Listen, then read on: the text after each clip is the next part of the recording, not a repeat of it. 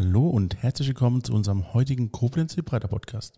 Heute zu Gast bei mir ist Lina Hafenmeister. Sie ist selbstständige Trainerin im Aquafitness und Realsport, stolze Tante von vier Kindern und kam mehr oder weniger mit einem Sprachfehler auf die Welt. Hallo Lina, wie geht's dir? Hallo, mir geht's sehr gut. Und bei dir alles in Ordnung?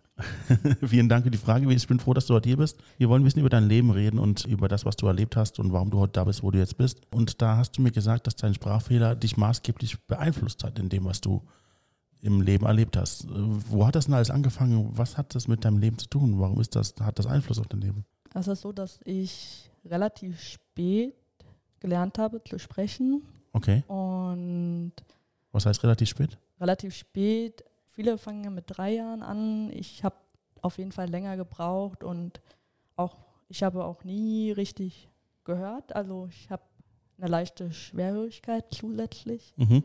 zu dem Handicap. Das Handicap AVWS, also auditive Verarbeitung und Wahrnehmungsstörung, ist einfach, da ist es so, dass ich länger brauche, um bestimmte Dinge zu verstehen bzw. zu verarbeiten, Okay. akustisch. Also hattest du, kamst du schon mit zwei Leiden auf die Welt, die dein Leben so beeinflusst haben, dass du es nicht einfach hattest? Genau. Wie, wie hat sich das geäußert? Was hat sich daraus ergeben? Es war so, dass ich natürlich zu diversen Ärzten war und man geguckt hat, ja, was können wir tun, um ein bestmögliches Leben zu schaffen. Mhm. Und ich war auch erstmal auf einer normalen Regelschule zum Beispiel, aber wo es darum ging, zum Beispiel ein Diktat zu schreiben, Mhm. Da habe ich das nicht gehört, was der Lehrer gesagt hat und ich konnte es nicht umsetzen. Und das war natürlich für den Lehrer zum einen schwer, der hat es nicht verstanden, warum ich da sitze und weine. Mhm. Und zum anderen, ich konnte aber, ich konnte das nicht verstehen, was der Lehrer wollte. Und genau, und das war für mich dann dahingehend eine Herausforderung und große Klasse, Lärm, laut, ne? Und dann hieß es, okay, alternativ, Förderschule. Das heißt, du warst mit jungen Jahren schon in der Förderschule. Genau, ich war ab der zweiten Klasse, zweites Halbjahr in der Förderschule. Okay, was hat das mit dir gemacht? Hat das, ich meine, du warst schon sehr jung, du bist noch ein Kind. Hat das einen Einfluss auf dich selbst gehabt oder warst du zu jung zu verstehen, was das bedeutet? Es war schwer teilweise zu verstehen, Ja. warum. Vor allem, weil ich drei Geschwister habe und die normal, sag ich mal, aufgewachsen sind. Mhm. Und es ist natürlich so, dass ich an der Schule, war ja eine gehörlose und schwerhörige Schule, und da ist das Leben dadurch natürlich anders verlaufen und ich habe nicht dieses, nie gelernt, meine eigenen Bedürfnisse zu wahren oder auch abzugrenzen. Und das war die Folge daraus, sage ich mal. Um, wie lang ging diese Schulform? Hast du dann da auch einiges lernen können, was auch in den normalen Schulen ist, oder ist das alles eher so anders? In dem Fall ist es so, dass es kleine Klassen sind. Ja? da individueller, da konnte ich individueller lernen. Und klar, was toll war, ich habe Gebärdensprache gelernt. Also du kannst drei. Ich kann Gebärdensprache, Ja. ja. Kannst Es du auch, kannst du auch die Blindenschrift lesen und sowas? Blindenschrift, nein. Nee? Das- Nein. Aber wahrscheinlich hast du dann in der Klasse welche gehabt, die es dann lernen konnten oder gibt es da extra spezielle Klassen für? Das war speziell die Schule für Schwerhörige und Gehörlose, also jetzt Ah, Okay, waren da ke- keine Blinden dabei. gut, das habe ich dann falsch interpretiert. Das heißt, du kannst Gebärdensprache, weil das dir einfacher fiel? Ja. Ja? Und es war auch damals, also auch als Kind, wo ich angefangen habe, gelernt zu sprechen, Mhm. war es mir lieber, mit den Händen oder mit dem Körper halt auszureden. Ich sehe auch, wenn du redest, benutzt du immer deine Hände. Ja. Ja. Ja. Ist das schon Gebärdensprache oder ist das nur, musst du das bewusst machen? Für mich ist es, ich habe es einfach so gelernt, Mhm. mich damit besser auszudrücken oder ich ist das einfach, weil ich das damals, vor allem in der Gebärdensprache, da habe ich weniger gesprochen, da habe ich mehr gebärdet. Mhm. Da hat auch die Sprache drunter geli- gelitten. Und vor allem auch dieses sich äußern. Je mehr man natürlich die Gebärdensprache benutzt und man dann sprachfaul wird, sage ich mal, in Mhm. dem Fall, habe ich natürlich, war es für mich entspannt natürlich in der Richtung. Aber ich konnte mich natürlich nicht mehr mit anderen richtig austauschen. Wie weit ging das? Also bist du Dann auch bis zur 10. Klasse oder wie lange warst du da? An der Schule war ich bis zur sechsten Klasse und dann bin ich nach Berlin gewechselt. Mhm. Auch auch noch mal eine Schule, die speziell auf Hören fokussiert war. Und da ich, war ich in der gymnasialen Klasse, um Oh, dann okay. Abitur zu machen. Das aber auch, aber da war es hauptsächlich so, da hat man mehr gesprochen in der, im Unterricht. Und die Lehrer haben auch teilweise auch keine Gebärdensprache gemacht oder gekonnt. Also warst du gezwungen, da auch zu reden. ja, Und da hast du dann auch an, hast du dann richtig angefangen, erst zu lernen, wie man richtig redet. Oder war das vorher schon in dir? Stück weit war es schon in mir, Ja? aber ich habe lange gebraucht, um mich zu überwinden, die Sprache, die Stimme zu nutzen. Lass uns mal da, da ein bisschen drauf eingehen. Wieso ist das so gewesen? Keine Ahnung, weil ich wahrscheinlich nicht gewohnt war, meine Sprache zu nutzen, zum Mhm. einen. Und zum anderen, wenn ich mir selber mal was aufgenommen hatte oder so, war das merkwürdig, mich selber zu hören. Okay. Und dann dachte ich, ja, so will ich, so höre ich mich da gar nicht an. Weil es dir so befremdlich war, wolltest du dann nicht weiter drauf eingehen. Genau. Warum hat sich das dann geändert? Weil du gezwungen warst, in der Schule dann zu reden? Oder was hat das Ähm, geändert? Was es geändert hat, war, dass ich ja durch den Austausch, weil ich ja auch im Ehrenamtlichen unterwegs war, als Kampfrichterin und Für? für Leichtathletik. Mhm. Und da war ich auch über zehn Jahre dabei. Und durch meine Geschwister, die auch im Sport unterwegs waren, auch Trainer gemacht haben, habe ich dann gemerkt, okay, ich darf noch ein bisschen mehr aus mir rauskommen. Ich darf noch mehr lernen. Und habe mir selber die Aufgabe gestellt, dass ich ja, das angehe. Und ich habe mir gesagt, als Trainer hast du die beste Möglichkeit, um zu lernen, weil ich dadurch in Austausch mit anderen bin, mit Kindern, mit Erwachsenen. Und auch wenn, also tief in mir merke ich immer noch diese Herausforderung oder diesen Druck, der da ist. Mhm. Also Leichtigkeit ist noch nicht so ganz gegeben. Ja. Meinst du, das wird sich eh ändern? Ich glaube, das ist eine Frage der Einstellung Mhm. zu dem Thema. Also früher hatte ich da so schon so Angst, sage ich mal, davor rauszugehen, mich vor anderen hinzustellen, was sie sagen. Mittlerweile fällt es mir schon leichter.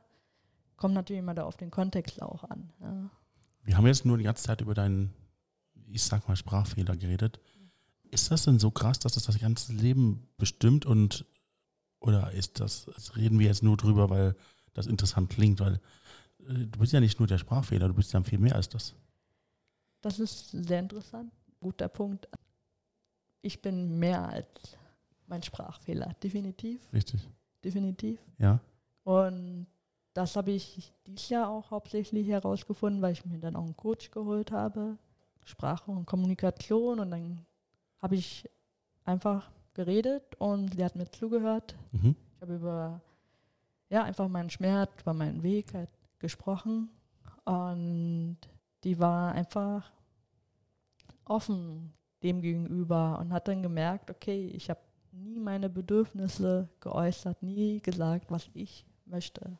Konntest du ja gar nicht, weil die Leute ja nicht die Gebärdensprache können, sondern nur die normale Sprache.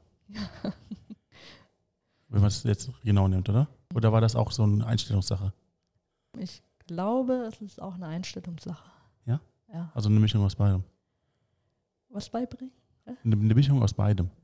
Es ist eine Mischung aus beiden, aus Gebärdensprache und der normalen Kommunikation. Genau.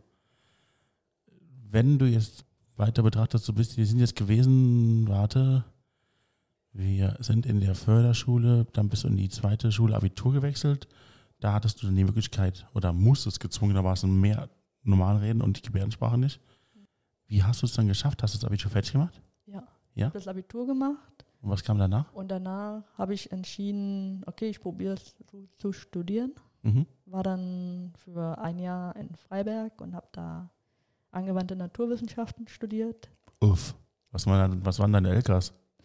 Meine Eltern, was die gemacht? LKs, LKs. genau. Ach so, meine LKs waren Bio und Kunst. Also wir werden auch nicht diese, diese Fehler, die jetzt gerade passieren, weil sie es nicht versteht, rausschneiden, weil das gehört genau zu deiner Persönlichkeit. Du kannst einfach nicht. Ich versuche immer ein bisschen lauter zu stellen, was sie auf den Ohren hat. Aber sie Lauter nicht. Nee, lauter wird es nicht stellen. Aber die versteht, sie versteht manchmal einfach auch Sachen nicht, weil dieser Fehler da ist.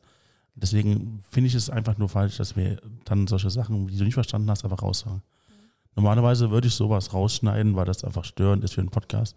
Bei dir ist es was anderes, Okay. weil das zeigt dir eigentlich, dass man versteht, inwieweit du diesen Einfluss hast. Genau. Genau. Und das war, ist auch in deinem Sinne. Mhm. So, die waren jetzt wo gewesen? Wir haben in der Schule, du hast Abitur Ja, gemacht, studiert. Meine Ja. EKs waren Genau. Und Und angewandte Physik. angewandte Naturwissenschaften. Was, ich habe auch Physik studiert. Ist das ähnlich oder was macht man da? Das ist ähnlich eher wie Umweltwissenschaften. Also man hat sehr viel Physik auf jeden Fall, Mhm. Mathe, Chemie, Thermodynamik und Kinematik und sowas hast du auch alles gemacht? Geomatik weniger. Kinematik nicht? Nee, okay. Warum hast du es nur ein Jahr gemacht? Weil ich festgestellt habe, dass ich mit diesem theoretischen Lernen nicht vorankomme. Okay, was passiert dann? Also ich meine, wollen wir jetzt das Studium einfach so in die Schublade reinmachen und nicht weiter drüber reden oder gibt es da irgendwas, was passiert ist, was du noch erzählen möchtest? An sich nicht, also es war eine sehr gute Erfahrung, klar, Ja. Dieses Studieren. Das, und ich finde es wichtig, Erfahrungen zu machen. Also auch mal zu sagen, okay, auch wenn man sich vorher vielleicht nicht sicher ist, ob das klappt oder nicht, dass man dahingehend eine Entscheidung trifft und sagt, okay, ich probiere dieses Studieren. Ja. Und darüber bin ich froh, dass ich das gemacht habe, weil ich dadurch natürlich selbstständiger geworden bin, mehr aus mir rausgekommen bin. Und das waren alleine große Learnings natürlich. Also hat es dir ein Stück mehr zu der Persönlichkeit geholfen, die du heute bist. Genau. Was war danach? Und danach, also ich habe entschieden, ich wollte eigentlich eher Richtung Kunsttherapie was machen. Ja.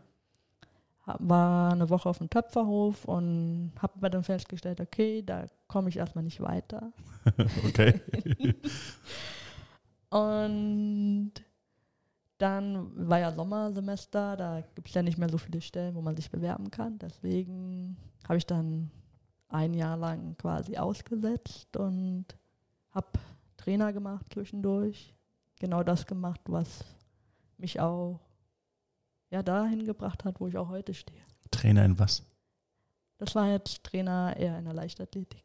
Mit Ah. Kindern von zwischen vier und fünf Jahren. Also wo du Judge vorher warst, hast du dann auch einen Trainer gemacht. Genau. War das aus der Intention, dass du vorher den Judge gemacht hast? Nein. Nein? Also, war ja erst Kampfrichter und dann hat sich das so ergeben, dass ich gesagt habe, ey, meine Schwester hat vorher den Kurs gemacht, sie hat aufgehört, ich habe gesagt, ich übernehme. Also Zufall mehr oder weniger. Ja, und ich glaube, die Familie hat da einen kleinen Anteil dran. Hast du dir bereut, gemacht zu haben oder? Nein. Okay, das heißt, du hast da die erste Erfahrung gemacht, ein Coach zu sein oder Coachin zu wollen. Ja. Ja. Was ist danach passiert? Also du bist jetzt Coach für Leichtathletik, was ich jetzt auch schon spannend finde. Wie kann man sich sowas vorstellen? Trainer für Kinder in der Leichtathletik. Genau, was, was, was machst du da? Dann sind dann die, machen die Putzelbäume oder springen die auf einem Trampolin und äh, springen über einen Bock drüber? Oder wie kann ich mir das vorstellen? Dadurch, dass das ja hauptsächlich Vier- bis Fünfjährige waren, Okay. ist es natürlich so, dass man viel versucht, erstmal die groben koordinativen Fähigkeiten zu schulen. Also natürlich Rollen und Springen und das innerhalb oder durch Spiele natürlich aneignen. Weil Kinder brauchen immer noch so ein bisschen dieses Spielerische. Und dann hat man, oder wir haben Parcours gemacht. Wo du Leichtathletik als Judge gemacht hast, war das für die Kinder oder war das für Erwachsene? Das war erstmal für die Kinder. Also, da gab es auch Wettbewerbe. Nicht für die. Also für die gab es keine Wettbewerbe, aber Kampfrichter habe ich gemacht für von Kinder bis Erwachsene, Senioren. Und Also das kann man äh, separat zu dem sehen, was man, was du so als Trainer gemacht hast. genau, also das dann zwei Abteilungen, sage ich mal. Also zwei Bereiche. Wenn du jetzt sagst, du bist Kindertrainer gewesen für Athletik, ist das dann heute auch mit der Aquaerobik mit Kindern oder wie kann ich mir das vorstellen? Aquafitness mache ich mit ältere Damen, Senioren hauptsächlich. Also damit die Bewegung äh, intakt bleibt, dass Genau. man, okay. Genau. Ich selber habe ja auch sowas machen müssen. Ich hatte mal einen Unfall gehabt und da war es nötig, weil meine Wirbelsäule durchbrochen war. Wie heißt das? EAP hieß es. Erweiterte angewandte Physiotherapie. Mhm. Und da war immer ein Teil Wasser und Massage, Krankengymnastik und Sport. Mhm. Also so allgemeine Sachen. Fitness, genau. Da musste man dann ganz viel Fahrrad fahren und was auch immer. Jetzt sind wir schon im Heute angekommen. Hast du nach der Ausbildung zum Trainer denn noch was anderes gemacht? Was ist denn von hier bis zum Heute noch passiert? Es ist passiert, dass ich ja nach dem Trainerlein, nach dem Jahr, habe ich dann angefangen, eine Ausbildung im Bereich Chemielaborantin. Und okay. habe ja die Ausbildung in zweieinhalb Jahren gemacht. Mhm. Und habe aber zwischendurch schon immer mal wieder gemerkt, okay, irgendwas passt nicht. Was hat gefehlt? Irgendwas hat gefehlt. Also ich glaube, dieser Austausch, diese Unterstützung, andere zu unterstützen, Mhm. das hat mir gefehlt. Ich war schon immer jemand, ich habe diese Empathie und dieses Mitgefühl, ja. Und, und ich liebe es, ich sage mal, ich liebe es, andere zu unterstützen. Hast du denn währenddessen trotzdem noch die Kinder unterhalten? Oder war Nein. das nicht mehr? Nein, in dem Fall nicht, weil ich ja zwischendurch immer nach Schwarzheide gefahren bin, als eine Schule gewesen, die südlich von Brandenburg liegt und ein bisschen weiter weg von Potsdam. Ne? Mhm. Und da habe ich gesagt, nee, klappt nicht. Aber ich habe mir gesagt, okay, wenn ich fertig bin, mache ich auf jeden Fall wieder Trainer. Dann bist du dann weiter in der Trainerausbildung gegangen. Wie, ist, wie hat sich das dann ergeben? Ich bin dann quasi, beziehungsweise ich war dann fertig mit, mit der Ausbildung. Also hast du fertig gemacht? angefangen zu arbeiten, Ja. genau. Und dann habe ich gesagt, okay, mache ich ehrenamtlich erstmal nochmal Trainer Mhm. im egal wo, ob Leichtathletik oder Schwimmen. Ich habe mich einfach für einen Verein bewor beim Verein beworben und dann ja, kam eine Antwort, ja, hier beim Schwimmen haben wir, suchen wir jemanden und Und dann konntest du helfen. genau, und dann konnte ich helfen und dadurch, dass ich dann ja, das Grundeinkommen gewonnen habe, Ja. letztes Jahr habe ich dann Wie hast du das denn gewonnen? Was ist Grundeinkommen? Was ist das? Grundeinkommen ist also ein bedingungsloses Grundeinkommen. Das ist ohne, du bekommst es ohne irgendwelche Bedingungen, kriegst du quasi 1000 Euro pro Monat für ein Jahr. Wo kommt das von der Regierung oder wer gibt das aus? Nein, das ist über einen Verein, Grundeinkommen e.V., gegründet worden. Okay. Und da kann man jede, kann man an einer Verlosung teilnehmen, Geld spenden. Zum Beispiel, dann ist man automatisch im Lostopf drin oder man registriert sich immer neu. Und ja, und ich habe einfach jetzt keine Gedanken drüber gemacht, sondern ich habe einfach nur gespendet und irgendwann hat es dann einfach geklappt. Das heißt, du hast jetzt monatlich 1000 Euro. Ja, Einfach so. jetzt von November bis jetzt Oktober immer 1000 Euro gekriegt. Also genau ein Jahr. Genau ein Jahr, genau. Ja. Und dadurch, dass das Arbeitsverhältnis oder Arbeitsverhältnis zu meinem Arbeitgeber klar ein bisschen schwieriger wurde, Mhm. beziehungsweise ich von eigentlich Teilzeit arbeiten wollte und nebenbei mich selbstständig machen wollte. Wir reden von der Chemielaborantenstelle. Ja, Genau. Genau, genau. Und dann gab es, sag ich mal, Komplikationen, wo ich dann gesagt habe, entschieden habe, denn ich kriege ja jetzt das Geld. Eine Freundin hat mich auch motiviert, hat da gesagt, ist doch eine Chance. Und da habe ich gesagt, nee, ja, dann mache ich mich selbstständig. Hast gekündigt. Dann habe ich gekündigt, ja. Wie viel Einkommen hast du dadurch verloren? Oder hat sich das relativiert? Ich sag mal so, anfangs, klar, war das schwierig, das Geld natürlich zusammenzubekommen, was ich vorher natürlich verdient habe. Mhm. Aber was ich gelernt habe, ist, es kommt nicht darauf an, ganz viel zu verdienen, wenn, ja, wenn das Herz nicht dabei ist. Und dass Zeit wirklich wertvoll ist. Wie hast du das erkannt? Na, durch, vor allem auch durch die Teilzeit. Ich habe ja zwischendurch Teilzeit gearbeitet. Mhm. Und das war dann für mich einfach, ich habe dann gemerkt, okay, ich gehe nach Hause. Die anderen haben noch weitergearbeitet und ich war für mich so ein gutes Gefühl, weil ich dachte, okay, ich habe jetzt freie Zeit, ich kann selbst entscheiden, was ich mit meiner Zeit mache. Habe aber trotzdem so viel verdient, dass ich trotzdem meine Grundlagen decken konnte. Oder ja. Und jetzt sind die 1000 Euro weg. Was machst du?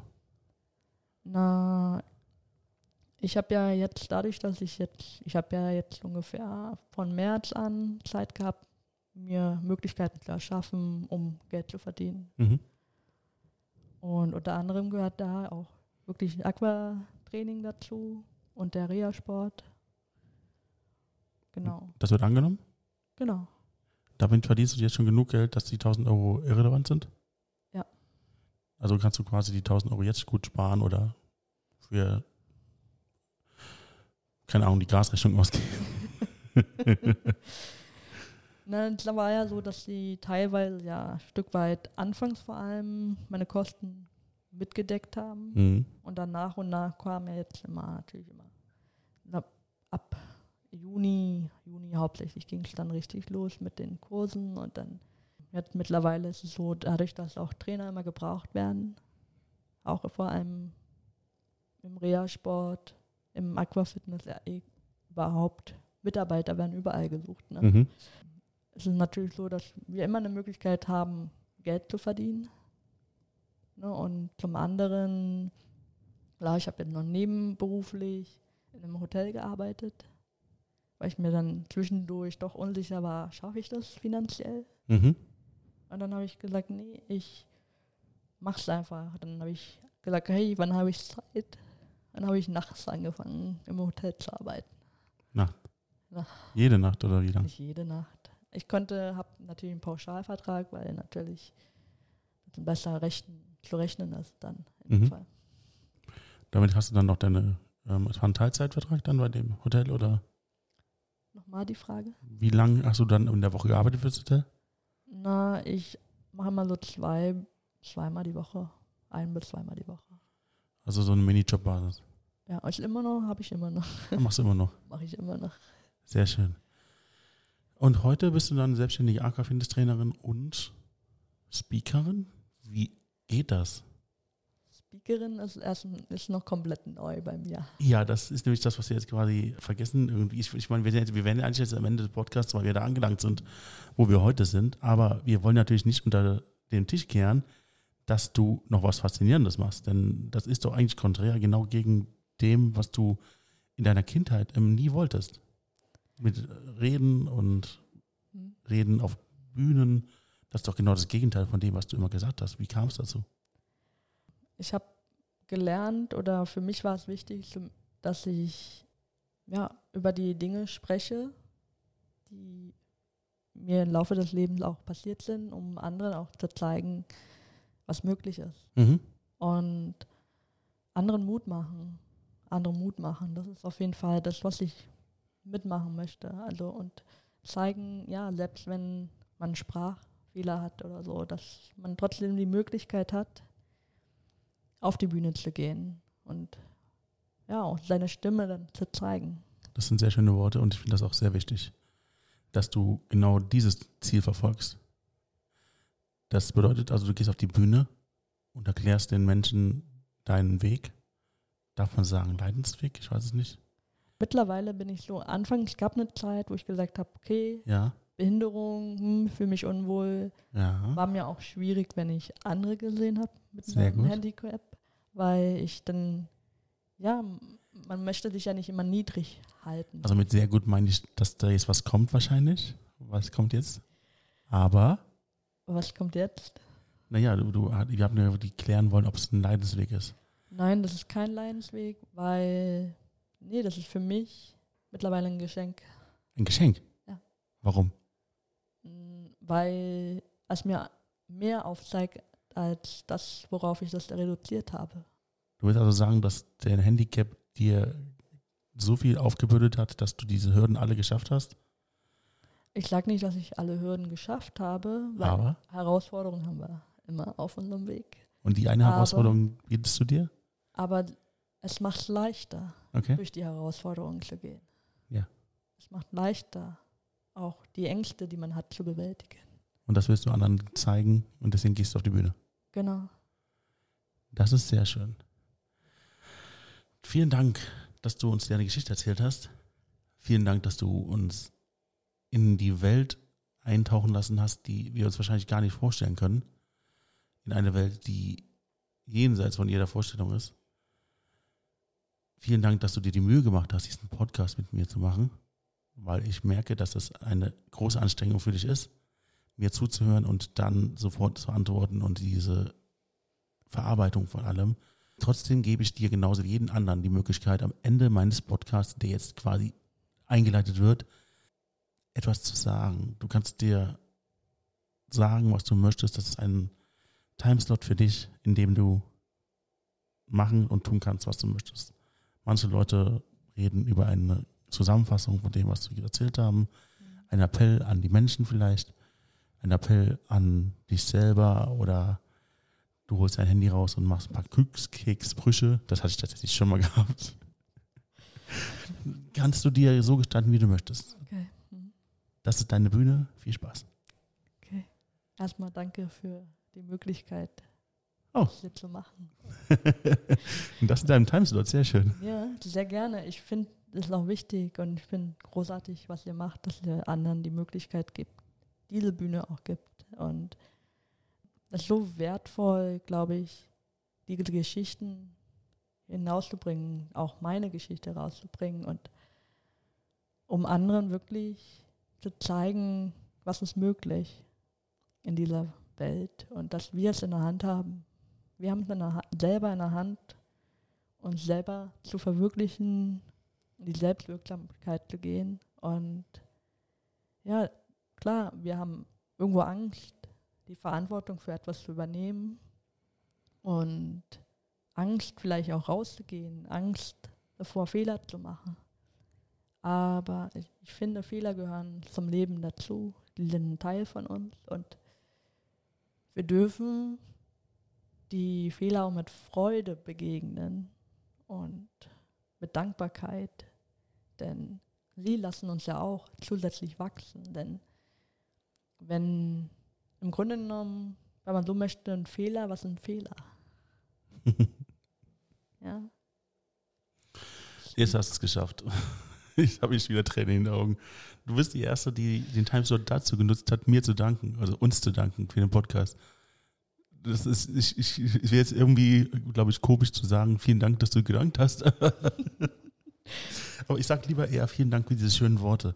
Das zeigt aber auch, dass das, was ich mache oder das, was wir machen, wichtig und gut ist und dass die Leute sich damit auch identifizieren können.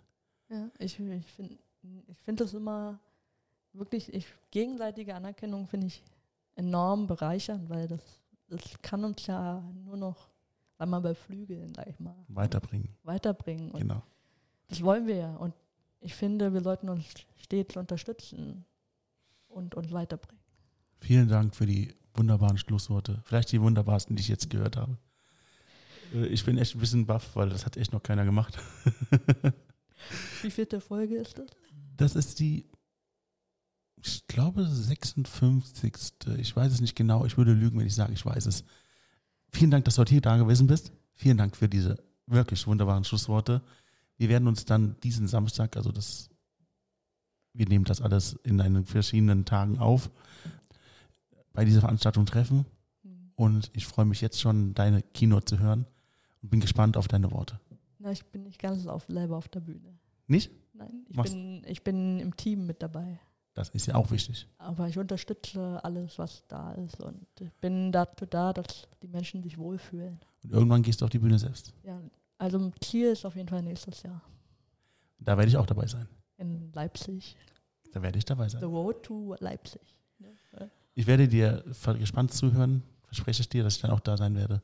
Vielen Dank für dieses äh, Gespräch und ich wünsche dir noch einen schönen Tag.